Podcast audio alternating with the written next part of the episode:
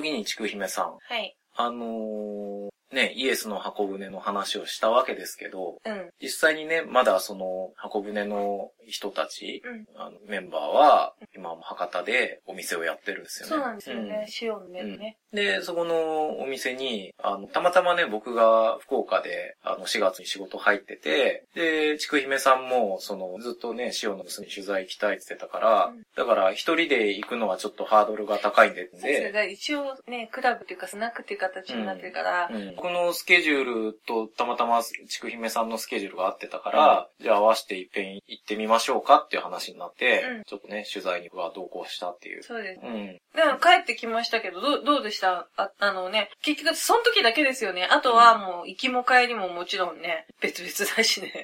楽しん、楽しみましたか、旅行？旅行っていうか、まあ僕は仕事で行ってそて、そっかそこから足伸ばしたって感じだから、私は空港でなんか、うんあの、飛行機が出る10分前くらいにラーメンとか食べてましたよ。あそう。よく、よく間に合いましたね。そう、ん。そんな感じだ、うんうんでですね、塩の爪、行きましたよね。まあ、その、いわゆるね、博多の中洲と言われる歓楽街の中にお店があったわけですけど、うんまあ、まずはひどい雨でしたね。ねだと。うん。すごい週、台風かっていうぐらい雨でしたそからね。うそうそう。で、行ったのが月曜日だったんで、でね、あの、お店が8時から開店だったのが、うんまあ8時ちょい過ぎに行ったら、まあ僕らしか客がいないと。そうですね。いないんじゃないかなとか言ってたけど、まあ案の定、本当にいなくて。まあまあ時間も早いっていうのもあるし、まあ雨も降ってたんでね、だったけど、ね、中入ってちょっとびっくりしたのが、照明が結構明るすぎるっていうかね。そうですね。うん。その中で最初入ったら女性が4人入ってて、やっぱね、こう暇を持って余してたの僕らが入ったら、一気にその4人がバッとこう、ね、あの、フラに声に餌をやったら声がバシャバシャバシャってこうやってくるみたいね。っていうので、最初ちょっと圧倒されましたね。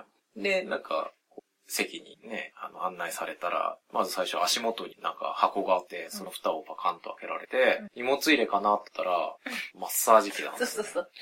あれ良かったですよね。なんかこう、足つぼマッサージを受けながら飲めるっていうね、なかなか他にはない。なんか、あんまりなんか次の日悪酔いしなかったのうか、んそのせいなのかな。うん。ねで、最初に入って、まあ、あの、ウイスキーで、うねあ店のボトルですか？だから、はい、ね。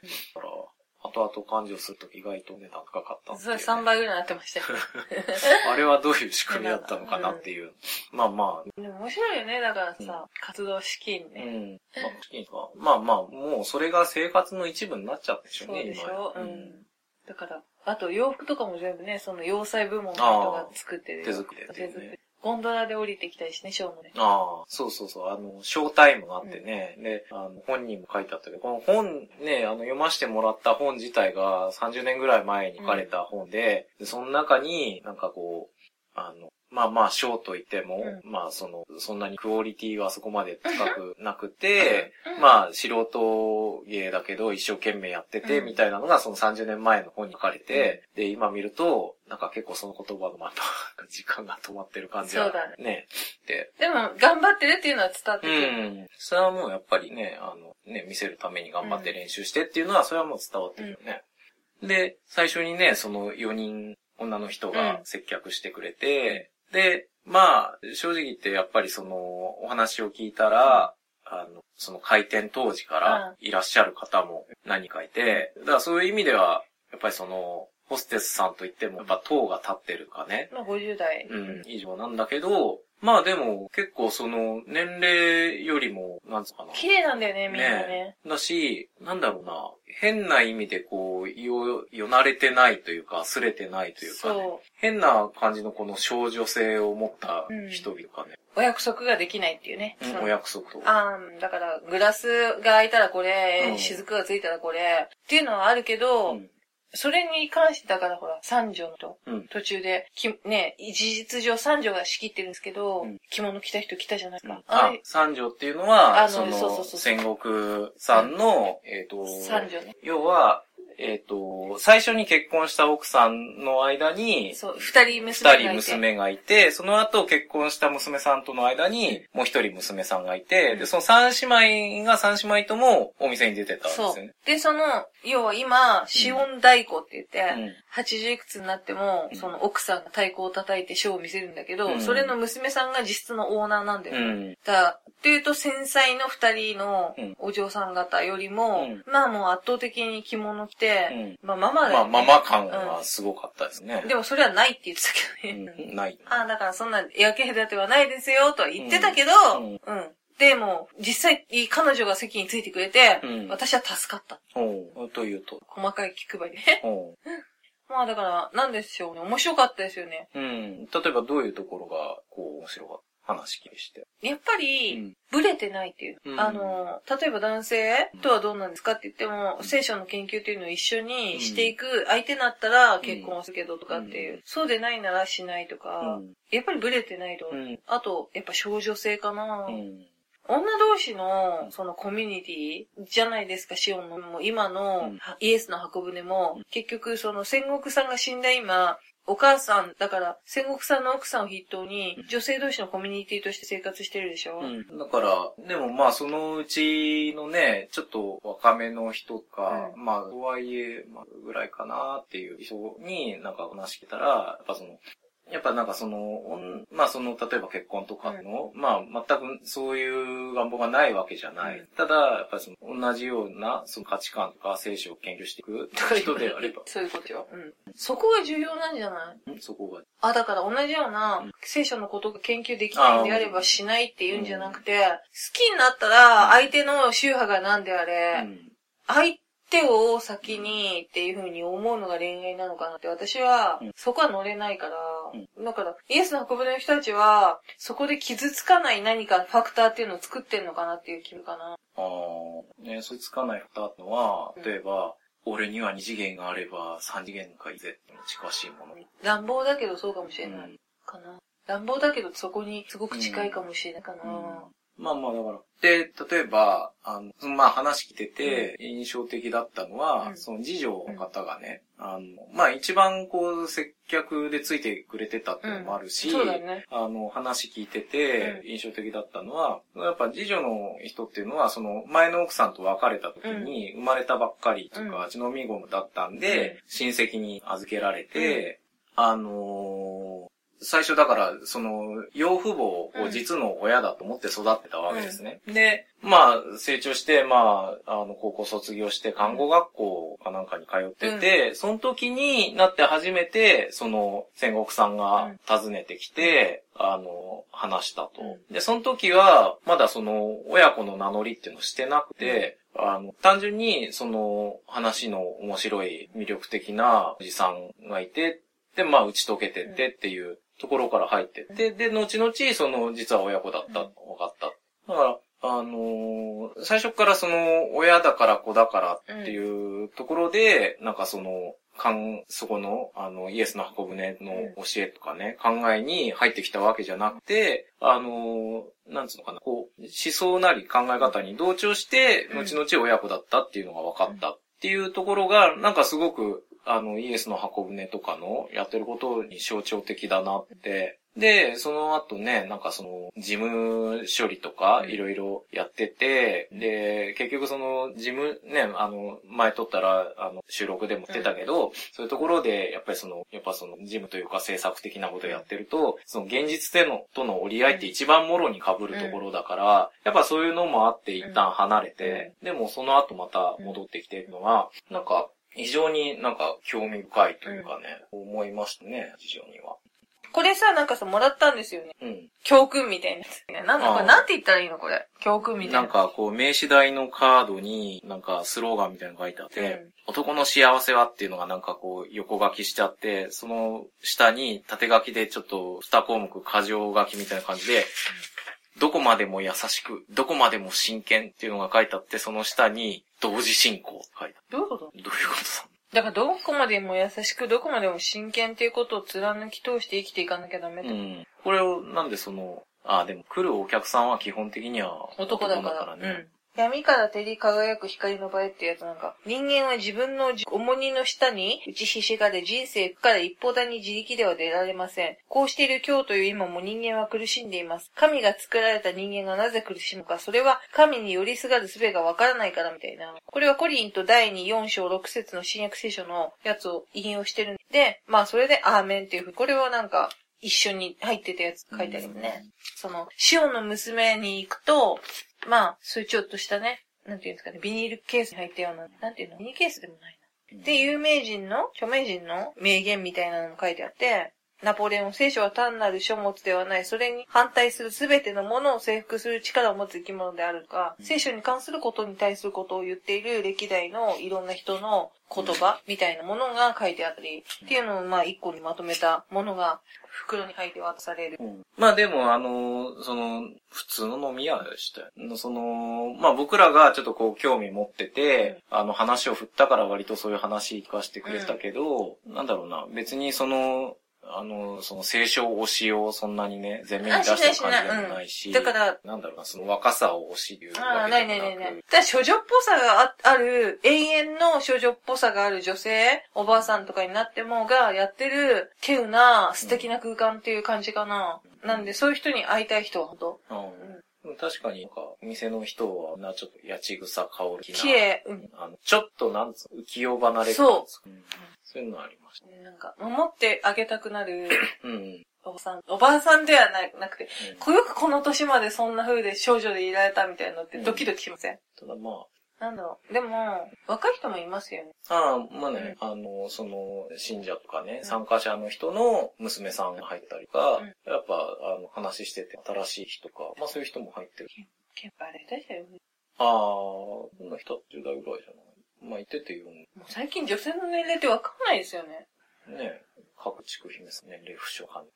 いや、言わない。それなんか、随分、ね、お店で、だそのシオンの娘で、うん、なんか、あの、店の人と話してたら、ちくゆめさんなんかすごい若い若い言われて。上行ったら一瞬、うん、浸透してたよね。ええー、すごく若く見えるって。なんか、でも結構あそこのお店でいろいろ話振ってたじゃない振ってましたね。どういうこと？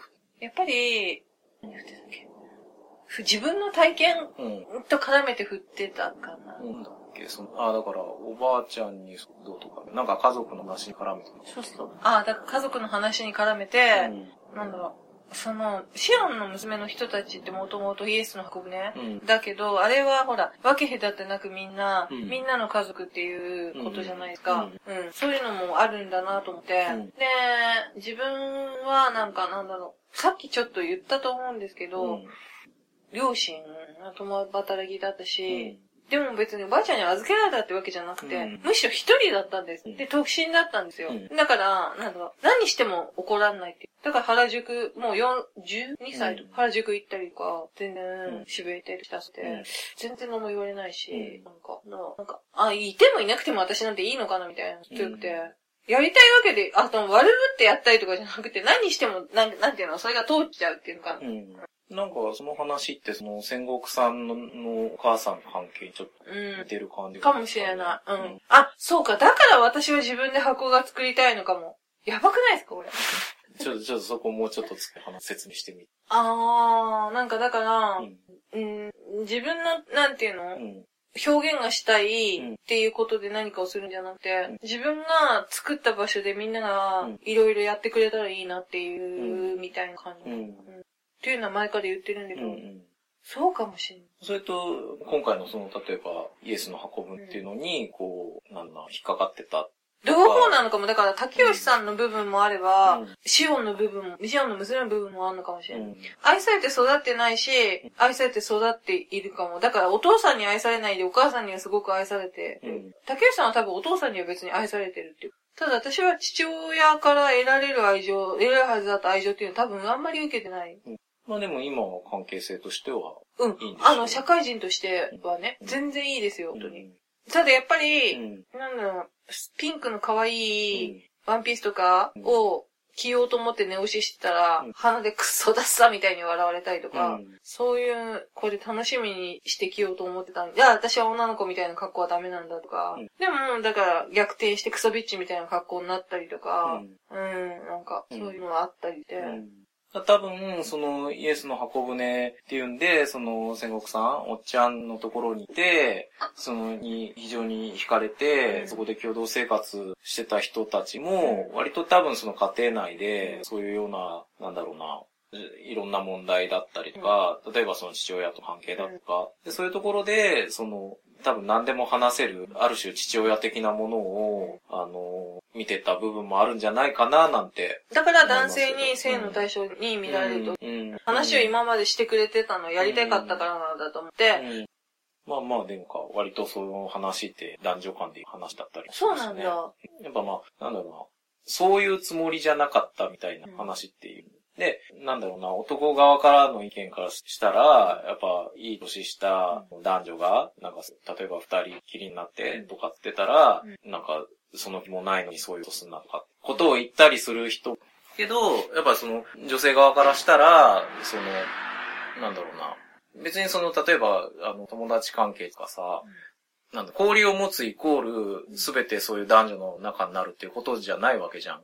やっぱそういう、例えば、より、例えば女性の方が、その性的な視線にさらされるっていう経験っていうのは日常的にしてて、男ってやっぱり、そういう風に見られ慣れてないから、そういうところに鈍感っていうのがあって、で、僕、昔ね、あの、前もちょっと話したかもしれないけど、その、男性から口説かれたうんうん。っていうことがあっ、て、で、まあ、要は僕のパフォーマンスをしてる写真をネットかなんかで見て、まあ、その当時はね、あの今よりまあ、体をしてたんで、で、こう、ね、銀粉を塗って裸で撮ってる写真とかあって、で、あるとね、メールが届いて、あの、あの、まあ、アマチュアで趣味で写真の撮影をしてるんですけれども、まあ、その男性のヌードの写真を、一連こう撮ってて、被写体になっていただけないでしょうか。で、あの、謝礼についてはこれこれぐらい出します普通だね、まあその時点では。うん。っていうのが来てて、で、まあ僕昔、あの、ちょっと美術モデルなんかもしてて、うん。ヌードデッサンとかやってたんで、まあ別にそういうこと自体は、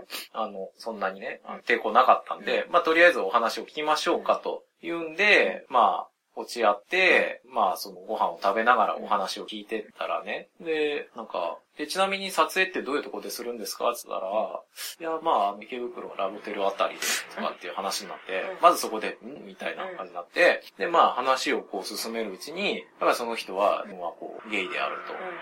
で、まあ、そのこと自体は別ですけど、あの、ただこの写真撮影になんかこう、ちょっとプラスアルファサービスしていただけると、もうちょっとギャラをみたいな話になってきて、で、まあそこからだんだんね、なんかその、初めてね、この、なんだろう、くどく、くどかれるみたいなね、体験をして、その欲望の対象で見られるっていう経験をしたときに、うん。非常になんかこう、ゾワッとしたとかね、あ、女性は、もう常日頃からこういう視線にね、あの、さらされてるんだなって思った時に、だから、例えば、たまたまその人がゲイで、僕に対してそういう、あの、欲望持ってた、そういう視線で見てたっていうことであるだけで、ただ、だからといって、その、ゲイの人全員が、全部が全部僕をそういう風に見るわけでもないだろうし、ただ、もしそういうことがあまりにも多かったら、例えば、相手がゲイだっていうことだけで、またそういう風に見られるんじゃないかっていう、恐怖心っていうのはあるだろうから、だから、あのーやっぱその、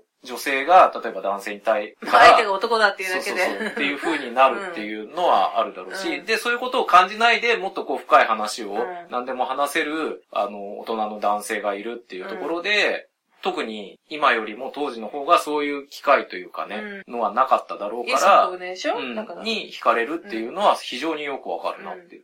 ただ、うん、それで、なんだな、もっとその、フラットな感じで、例えば人生なり、何なりことを話して共同生活をしてたんであれば、それはやっぱり、なんだろうな、いわゆる血縁による、き血縁で規定されて、与え、もともと与えられた家族っていうものよりはうん、強い意味での家族っていう意識にはなるんじゃないかなって思って、やっぱ、シオンの娘って話聞いてて、ちょっとそういうのはいろいろいました、ね。まだだってうん、本当に、いるような感じで、おっちゃんおっちゃんって言ってるね。うん。うんでもそうなんだよね。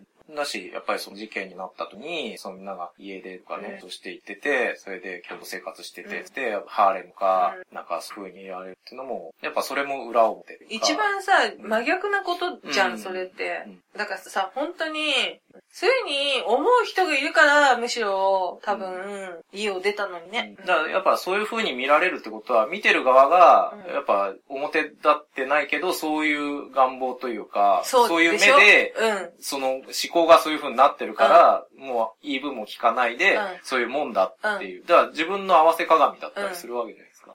ね。意味で、やっぱり僕なんかも、わりかし、まあ、いわゆるね、変態さんと呼ばれるような人たちの話を聞くことが多いんですけど、うん。あのーあながちね、やっぱりなんかその頭からこう、思い込みで話聞くと、あ、そうじゃないんだなって思うがいっぱいあるんで、あの、そういう意味でもやっぱ今回そのシオンの娘話来て、まあある程度本でちょっとね、読んでたりしたけど、あの、あ、どういう世界でも、例えばそれが宗教であったり、うん。政治であったり、まあ、なんだろうな、性癖であったり、あの、その、全員が全員こう、共有しがたいもうん。のに対して、あの、の話題というか、や、そういうことを実践してる人たちの話やっても、その、もう宗教自分関係ないからっていうところでシャットダウンするんじゃなくて、実際にそこでどういう関係性が生まれてたりとか、あの、活動をしてたりとか、話をしてたりとかっていうのを知らないと、頭ごなしにうん。決めつけるのはやっぱりね、非常に危険だなっていう。あとは、なんだろう、お父さんなんだけど、みんなに優しい人で、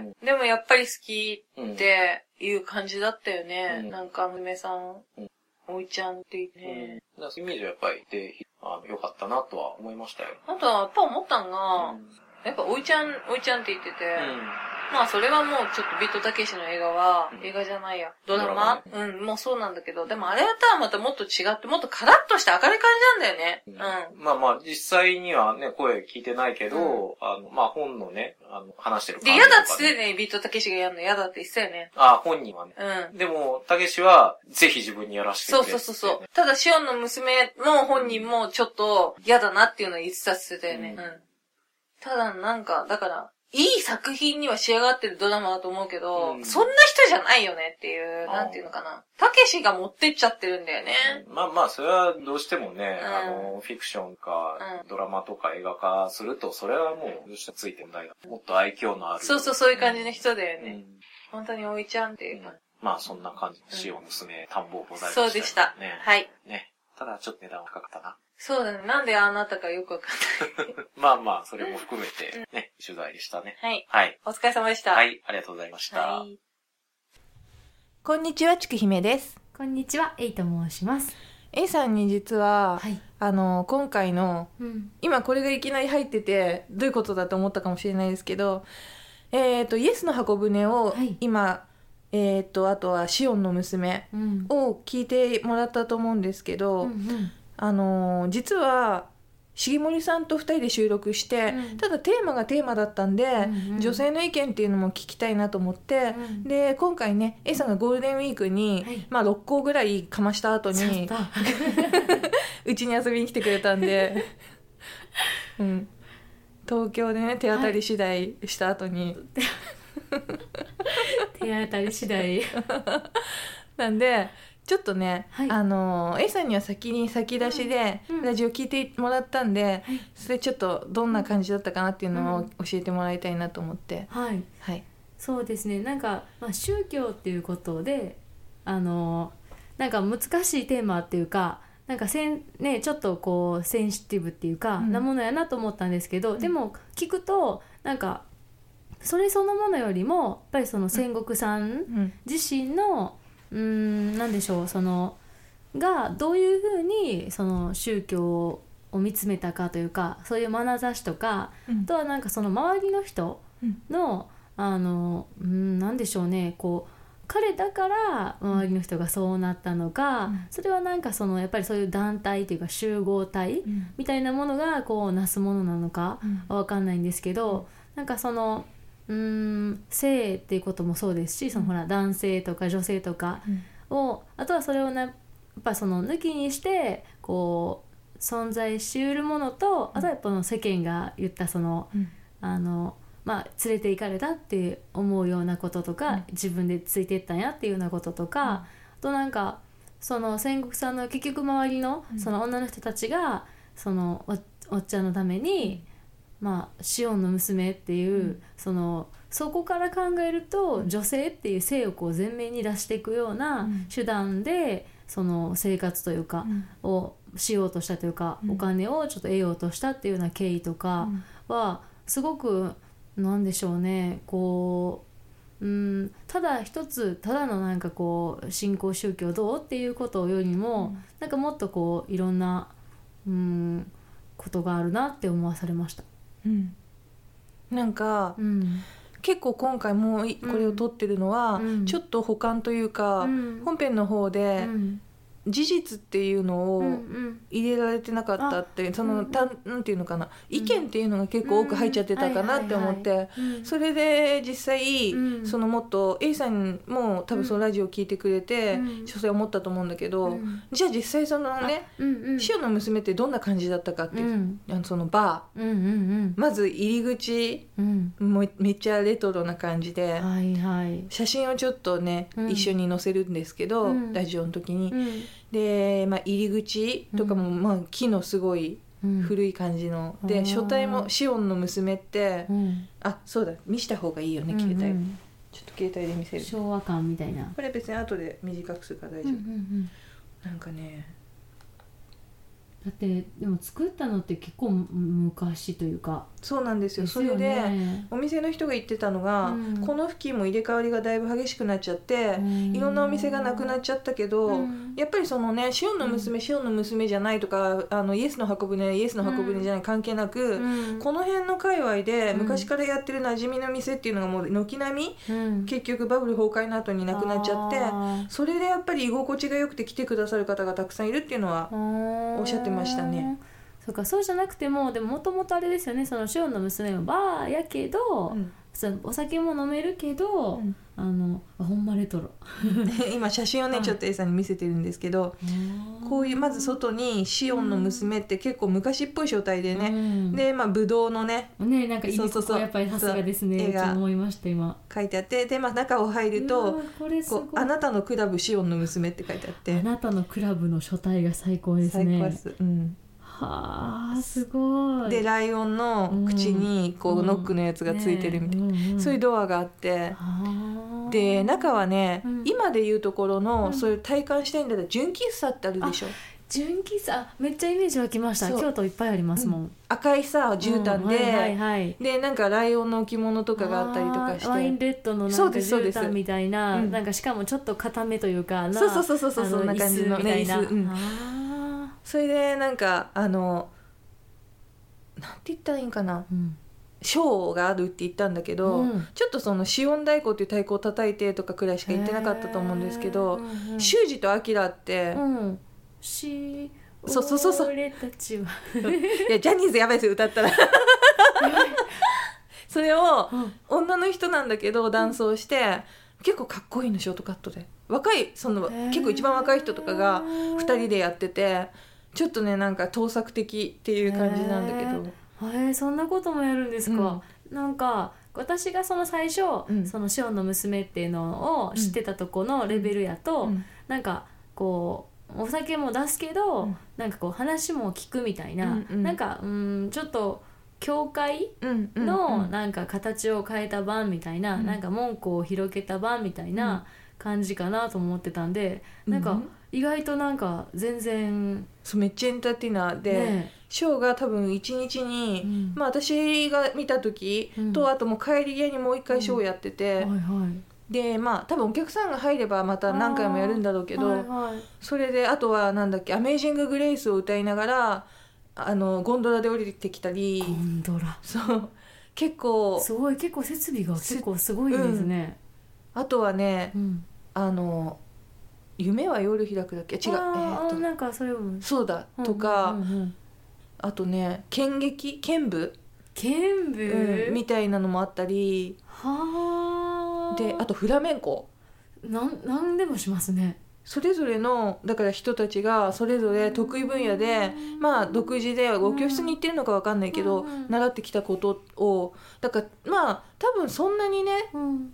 すごいプロフェッショナルっていうんじゃないけどうん全然もう鑑賞するにはとっても楽しめるショーを見せてくれて、うん。で本編で「シオン太鼓」って言ってたのは、その大鳥に、うん。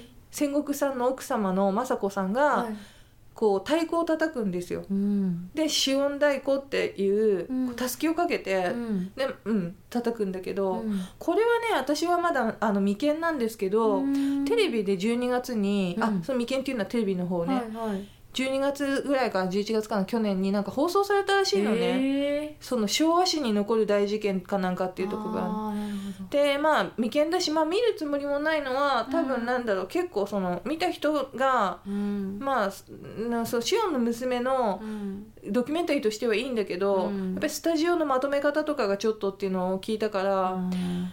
ただその時は裏話で聞いたのが、うん。まあね取材に来るっていうから、はいいつもだったらムニエルとか作るんだけど、うん。もう時間ないから、うん。あのサバのうん。もうただ焼いただけにしちゃったのが、もうちょっとその日の朝食、うん。でそれ映っちゃったのがちょっと悔しいみたいなことは言ってた。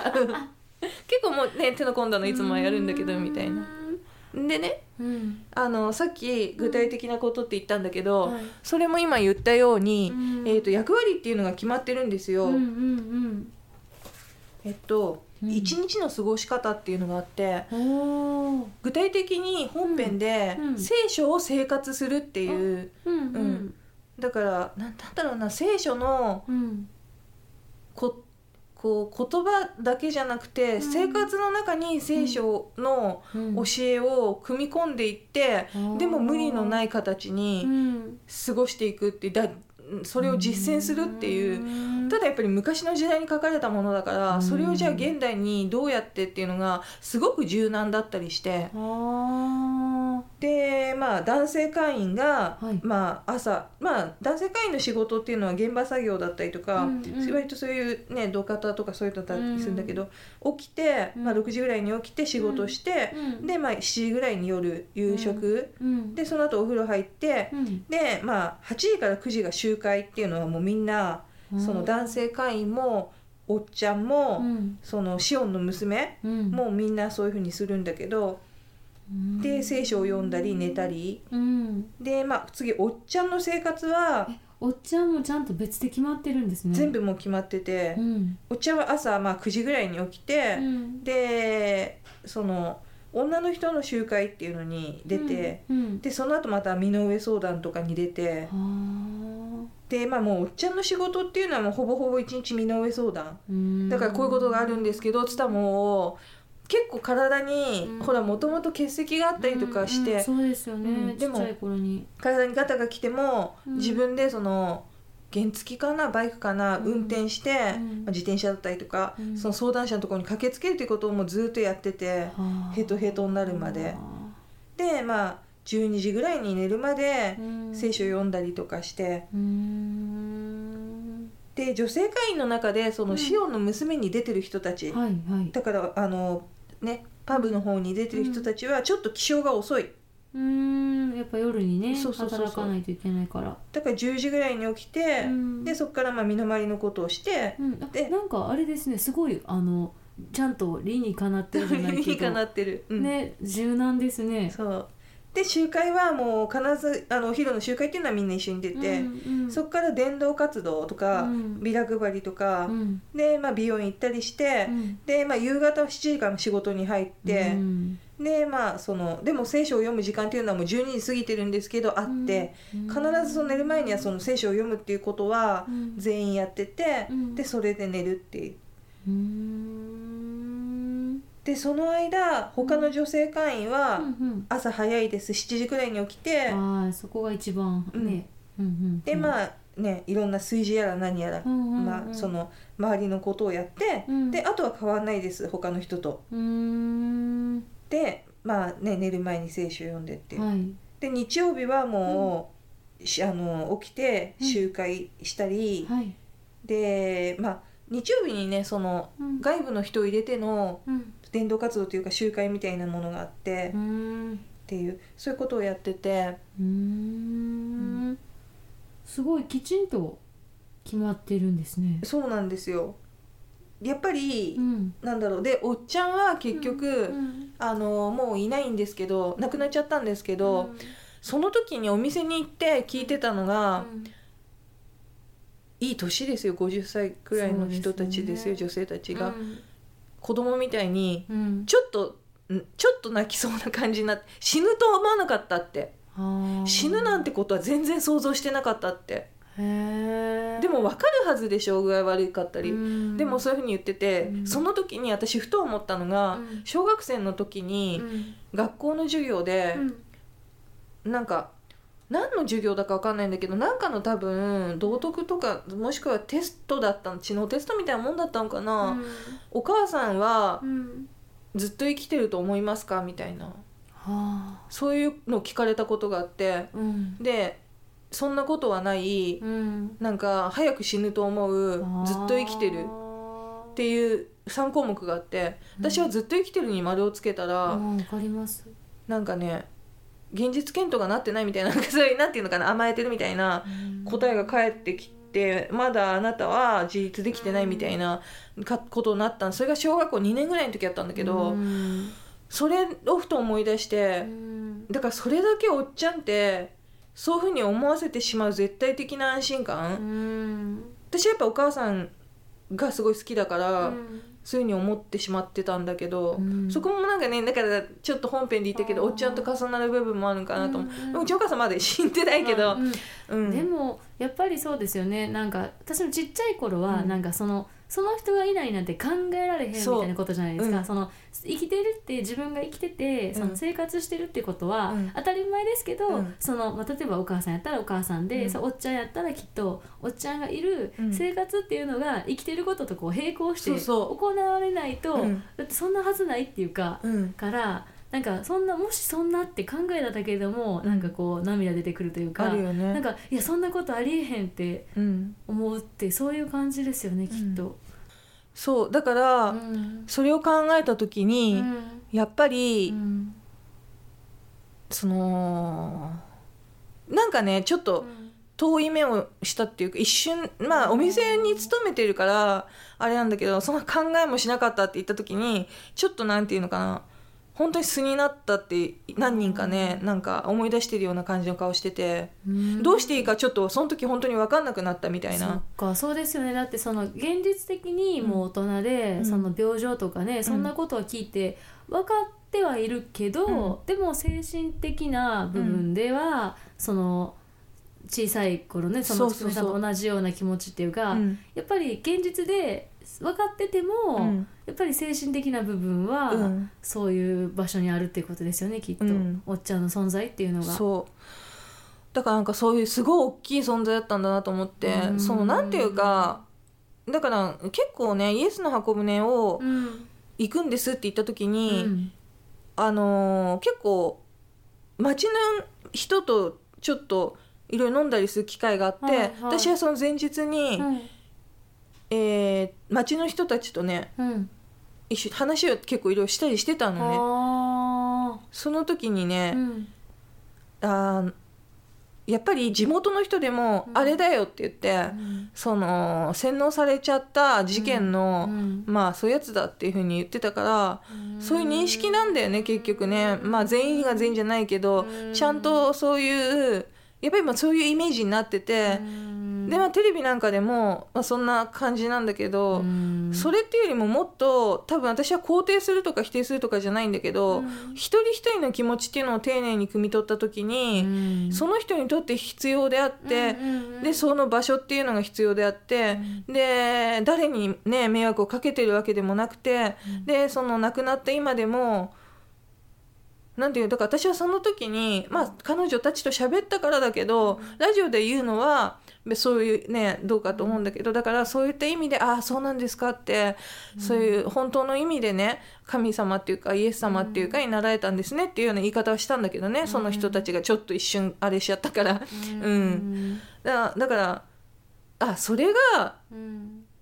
ちゃんといろんな、まあ、ことあって間違ったお子にもなんか、うん。バスで移動してたって言ってたじゃん、うんうんうんでそれになんかかっこいいかなと思って、ビカビカ光るなんかつけたらしいの、ははうん。うんうん。改造してたっていう改造して。でそしたら余計怪しいと思ってであんなことすんじゃなかったとか言ってちょっと笑ってる記述があったんだけど、うんそういうねなんかねちょっと可愛らしい面とかもあったりして、なんかそれはさなんかさ、なんていうのかな一緒に模索して一緒にああおっちゃん間違っちゃったなみたいなさそういう感じでやってきたからこそなのかなと思ったり、うん。うん。なんかだろう。人の心にそれだけうん。残るっていうのはうん。全然ねそのシオンの娘とかイエスの箱舟の話じゃなくても、なんかいいことっていうか重要なこといいことってうん。言ったら軽々しいんだけど、うん。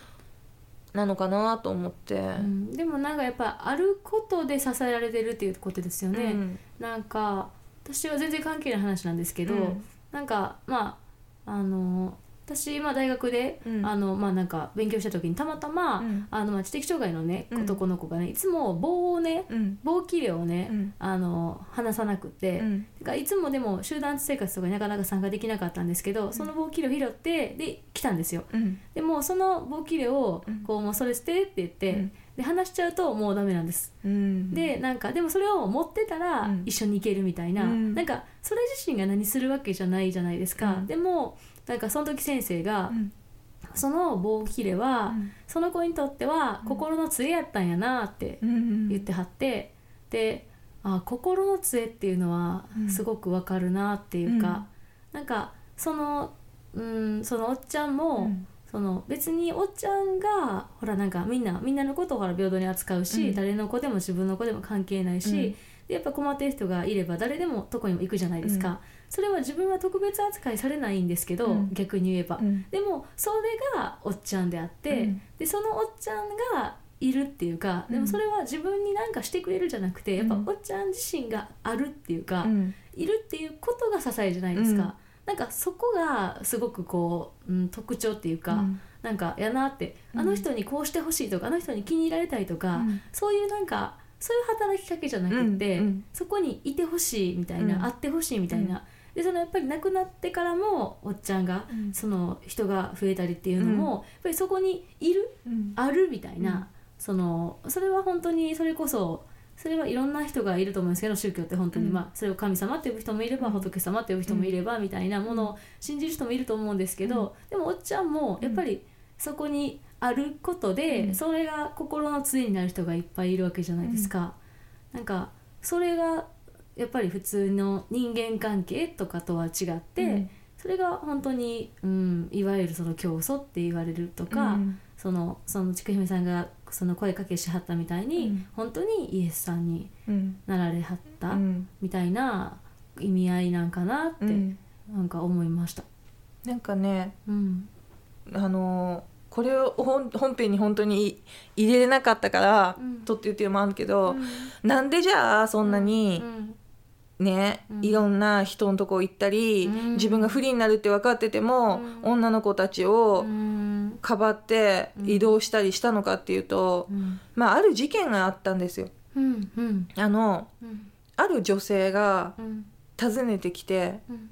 まあ最初ね研ぎ物とかをほらして、うん。で家に行っててでそういうことで多分知り合ったと思うんだけど、その人がやっぱり何度も何度も何度も自殺を繰り返しちゃう女の人がいてでいいいいところの奥さんでうん。旦那さんはまあ公務員かなんかあったんかな、うん。それでうん。もうちょっと自分じゃ手一杯だからお金は渡すからあんたさんたちが面倒見てくれっていうふうに旦那さんが。へえ言ってて、いやお金とかいらないですけど、うん。そういう問題じゃないないんと違いますかみたいにうん。言ったんだけど、いやもうでももう本当に自分もいっぱいいっぱいなんですと、で本当に目を離すと死のうとするからって言って、でそれはなんかその旦那さんとの間に何かあったっていうんじゃなくて、うん。ちょっとだから千恵子さんみたいなイメージなんと思う、うん、どなるほど。何か自分の問題だと思うねその女の人の。うんうんうんうん。でじゃあちょっとその、うんこっちに来ますかって言ったら、うん。いや私はでそこの結局イエスの箱舟って、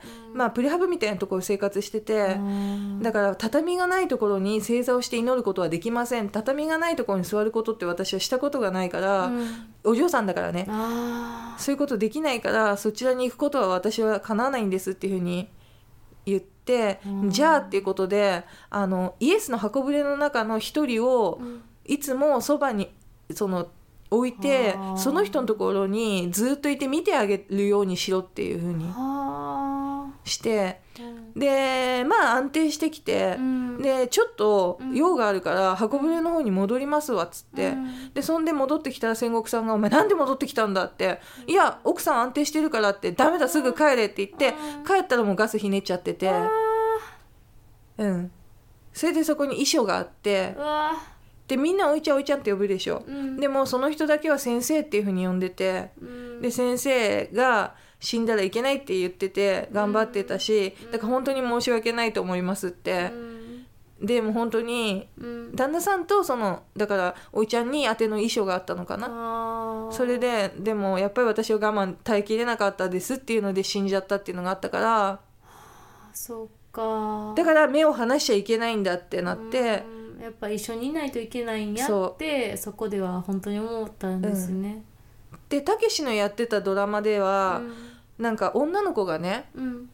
修学旅行の最中かなんかに呼びつけて、うん。みたいな。だから試すようなことを何度もするっていう。うん、10代の頃って結構試すようなことってすると思う,、うん。そうね。お親の愛情だったそうりですね。それがかなかったら彼氏にやったりとか、うん。誰でもあると思います。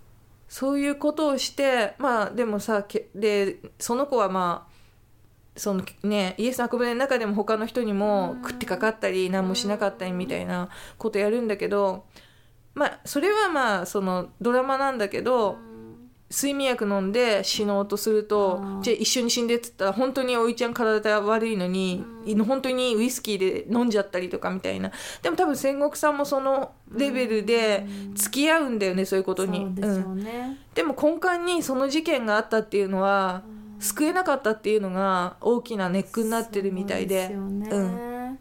そっか、ん。ああさっき言ってたあの千恵子さんはあれですね高村光太郎のそうですそうですすいませんすいません、千恵子さん知恵子賞の知恵子です、うん。そうですねそうですすいません。彼女もまあね精神をというかね、うん。でまあ彼女も彼女の中にやっぱそういうものがねう。ん。あって、まあ、今はねなんかまた違う、ね、治療とかあるかもしれませんけど、きっとその人もこうねうん。自分の中との戦いだったでしょうね。そっかでもそれはなんか本当に目の前でしかもこう助けを求めていて、それでできる限りね、うん。やってきたけどもっていうのがっていうそううん。しかもそのね向こうもその「ごめんなさい」って言ってっていうのは本当に辛い。うん、うん。だからななんていうのかな。現場主義じゃないけど、うん。わかりますでも。臨床なんだよね、うん。要はさ、うんまあ、理論とかじゃないですうん。よね、やっぱり。本人が動いだから教祖であるはずがないっていうかやっぱりおっちゃんなんだよ。本人が動くから、そうですね、それキリストのしたことをなぞってるから当然なんだけあど、そうですよね。キリストにもやっぱり女の人たちや貧しい人たちや雷病やっていう人たち、うんうんうんうん。そういう人たちがやっぱりついていたし、うん。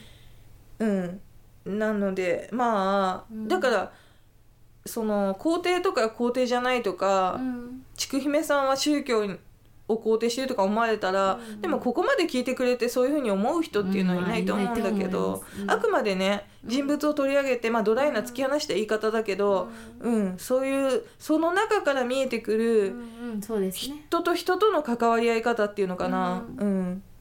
心を開くというかね、うん。そういうのをね今回すごく感じました。うんうん。それをちょっとラストに入れておきたかったかなと思ったんで、うんうんそうですね。本当にそれはその戦国さんっていう、うん。そのおっちゃんうんのことうん。ですよね、うん。そのおっちゃんっていう一人の人物を見つめることで、なんか見えてくる何かっていうかうん。ものですよね。なんで、うん。えっ、と A さんあのピンチヒッターでお付き合いありがとうございます。はい、いえいえうんいえ。あと重森さんも今回本当に、うん。あのありがとうございました。うん、お忙しい中ありがとうございました。うん、またよね機会があったら、うん。こういうのをね、うん。ちょっとイレギュラーな感じなんですけど、うん。まあ当分またはないと思うけどちょっとね、あの人物を掘り下げつついろいろそういう感じのを取れたらなと思います。そうですね、うん。でも近現代やっぱり古いものを取り上げることは基本的にね、多いけども、うん。やっぱり足跡じゃないですけど、うん。が残ってるものとか、なんかちくめさん他の多分この回の時に、うん。あのもう言ってはったと思うんですけど、うん。やっぱりまだ生きてる人がいれば、うん。もしくは会える人がいれば、うん。全部やっぱり会いたいし、うん。そう切るかもわかんないけどな。うんうん。はああってね。で、うん。それはでも本当にうん。そこでしかできない、うん。だからちょっとねやっぱりまあナーバスな部分もあったりすることもあるんで近現代のものってね、けどでもやっぱり基本的には、まあ、昔のものもそうですけど、うん。その足跡たどったりとかも、でもそのスタンスはうん。一緒かなっていう。だから今回その取材に行って本当に、うん。まあ、当事者うん。の方たちが今もいて、うん。そうやって生活をされてるっていうものをやっぱ追っていくとやっぱりすごくよくね、うん。こう分かるものは違うなっていううん。ねただ単にこあとねう、うん、ごめんねまたうん。話広がっちゃった。でも多分もうもうシオンの話はしないから、うんうん。入れるだけ入れときたいなと思う、うん。なんか教会活動って、うん。他もそうだと思うんだけど、うん。伝道として絵本の読ます会とか夏祭りとかあるでしょ？はいはいはい、天理とかも多分あると思うんだけど。あるあるある、でもそれであのーすごいそれがうん当時テレビの多分馬が走ってるシーンから録音してきたりとか、うん。いろんなところからその音源っていうのを作ってテープに入れて、うん。本当に臨場感あふれるような仕組みにして他のところとかも全然違う力の入れようでうん。やってくれたから、子供ながらにものすごく楽しかったって言ってた。うーんでも毎回行くのがすごい楽しみだったっていうふうに。エンターテインメントとしても。そうそうそう、う。うん、だからそういった意味で全然関係ないんだけど、うん。やっぱりなんていうのかな見せ方っていうところに、うんうんうんでいろんなところで学ぶところがあるなっていうのを思って、うんうんでまあ話戻るけど、うん。やっぱりその近現代にかかわらず、だまあ、昔の話もそうだけど、うん。なるべくそのうん。史実もそうだけど、うん資料を当たってうん。間違いのないように、うん。類推とかとんでもならないように伝えたいっていうのが、うん。ずっと民族学についてもうん。私は持論としてあって、だからまあできる限りそのなんただその日曜教会に出たりとかっていうので聞いてっていうと今度また話が違ってくるから、うん。私がやりたいのはあくまでその思想を聞くというよりは本人たちがその、うんおいちゃんという人に対して何を思ってたかっていうところが聞きたかったから、うん。それは多分できたと思うし、うん。まだ多分なんで真面目か？ねあの重森さんと私のやつは真面目かっていう。でもなんかすごい価値はあるなって思いました。やっぱりなんかほら、うん、なんか、まあ、こういうのじゃなくても旅行とかもあるやっぱ行った時思ったじゃないですか、うんうん。やっぱり見て、うん。聞いて、うん。そのあとそこの場所うん。に足を運ぶっていうのは、うん。やっぱほんまに大事だなと思います、ね。なんかそれだけでプライスです。す、プライスです。うん。そうほんまにだからそういう話をこうまたこう聞けるうん。のもすごいあの私もこう、まあ、その話は聞いてて、うん。本とか読んでも、うん。それはなんかあくまでもそっかってまあいろいろ理解とかねいろんなことはできるんですけど、うん。やっぱその場所、うん。うん、とね文字だと表情が見えない。そうそうそうそう本当にそうです、なんかもちろんね文章とかももちろんその人が話したこととか声とかね思いとかから書かれてるんですけど、うん。やっぱりそれを知って読むのとうん知らないでね、うん。ただ見るのとはやっぱり全く違う顔に思えてしまうので、うん。ね、やっぱりこう取材とか取れるものっていうのを渡るのは本当に価値があるなって。娘なだからずっと娘なんだね彼女たちは。うん、うん。うん。そうですね。それはいつまでもそうですよね、なんかそれは本当に、うん、親子っていう言い方ちょっとあれかもしれないですけど、うん。ほらいつまでも、まあ、いほら90になっても100になっても、いつまでもあんたはあの私の娘やでみたいなことをうん。ほら言うたりするじゃないですか、あうん。それは確かに自分その人自身が私もお母さんに言われたことある。あそうでも本当そうやと思います、だからその人が大きくなって大人になるとかその人自身母親にとかは関係なく、うん。やっぱりその関係として、うん。その人の子供はその人の子供、うん。だから塩の娘たちうもん年じゃなくて、やっぱりいつまでも塩の娘うん。なんですよね。うん。うん。そう。そうだからなんだろうな。うん。うん。あなんか良い経験をしたと思いました。うん。でこれで少しうん。変われるというか、なんか最初はねうん。洗脳と非洗脳っていうところからうん。興味を持ったところがあって。洗脳から脱することってすごく大変なのね。うん。多分なんか自我がなくなっちゃうっていうか、うん。自分がそういうふう自分が悪いんだとかうん。で他の人に何か言われてももう耳に届かなくなっちゃったりするうんんですよ。うん。でもそういうところから入ったんだけど、うん。これは洗脳なのかどうかみたいなうがったところから入ったんですよ私も、うん。ただそうじゃなくて、うん。本当に全く違う、うん。ただ自分がもっと根幹を揺るがすような答えっていうのが見つかったかなと思って、うん。うん。いい経験をさせてもらいました。うん。うん。ねなんかでもそういう人まあ私たちもですけどその人物っていうのは、うん。その人生の先輩でもあって、うん。なんかそういう人たちのことを見つめると、うん。自分自身のことが見えてくるうん。じゃないですか。うん。で結局やっぱりこううちらがこうやって話をさせてもらってて、うん。やっぱり見えてくるのは、うん。やっぱりこう自分自身とこう合わせ鏡にした時にうん。映ってくるものとか、うん。こうそういうのなんかなってうん。ねなんか思わされますね、やっぱりこう勉強させてもらえるっていうかそうね。ねそういう人のことをこう調べたりすることで、うんだからねうん「祈願ラジオ」は人物ラジオうん。って一番最初にほら街のちょっと面白い人がいたらやってみたいしみたいなうんこと言ったら本当にそれその通りで、うん。なんかゲストさんをねたくさん呼んで、いろんな話聞きたいっていうのもまさにそれで、うん、なんか本当に私はうん。うん結構人の気持ちっていうのとか、人っていうのを見るのがうん。本当にすごい好きで、うん。人とこう関わっていくっていうのかな、うん。うん、そういうのがやっぱりすごい興味深くて。うん。一生一生をかけてうん。大人になっていくとか一生をかけて人間に近づいていくっていう感覚が自分の中であって。わかります。うん。めっちゃわかります、うん。なんか完全にはならないんですけど、うん。なんかいつまでもなんでしょうこううーん。いつまでも人間はうん成長っていう方じゃなくてももちろん置いてはいくんですけど、うん。でもいつまでも変わっていくんですよね、ん。人間は。そう。そういうことをうん。ああだから前のなんかお便り紹介の時に進化なのか退化なのか分かんないけど人は変わるっうんて言ってうん。私はだからうん。そういう意味で変わっていきたいし、うん。行きたいと思って言ってるわけじゃ変わっていってるんだと思うしただなんか前に北原さんに言われたんが、うん。あんたはとにかく作ってやったら絶対失敗するから、もう全部素でやったらいいんじゃないって言われて、なんか私は多分すごいその回その回によってブレが激しいと思うし、うん一本の回の中でも多分コロコロ変わると思うんだけど、全部それはなんていうの自然にな出ちゃってることで、でもそれをあえて多分統合しちゃうとまた変なことになるかもしれなくて、もしかしたら安定感が出る時は出るかもいつか出るかもわかんないけどうんだからそういう意味でそういうのだから自分の感情がちょっとでも乗るのは避けて。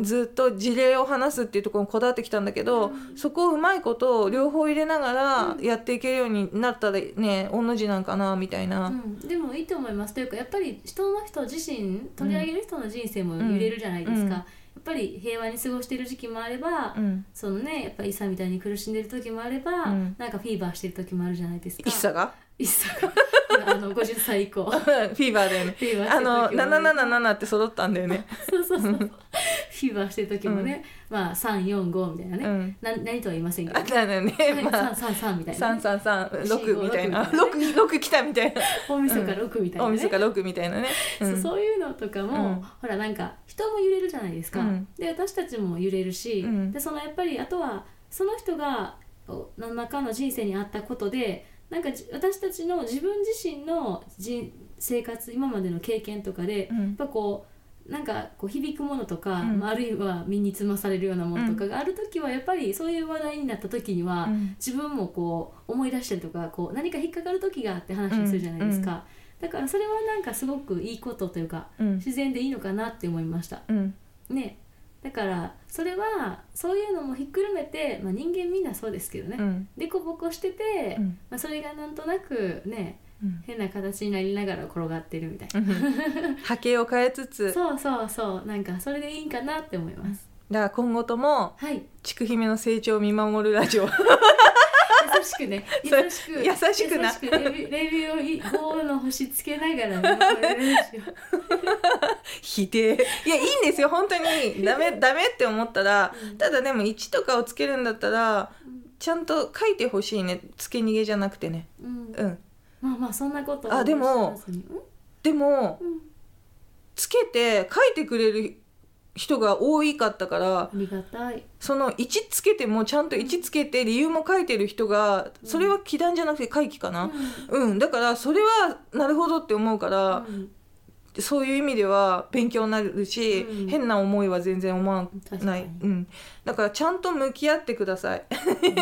私もちゃんとなちゃんと結構、うんうん。こんなね素人ポッドキャストだけど結構ちゃんとやりたいと思ってやってるんで、ううん。んなんで今後ともよろしくお願いします。はいよろしくお願いします。さあワイダンしよう A さん。はい じゃあねでは。うんまたではねでは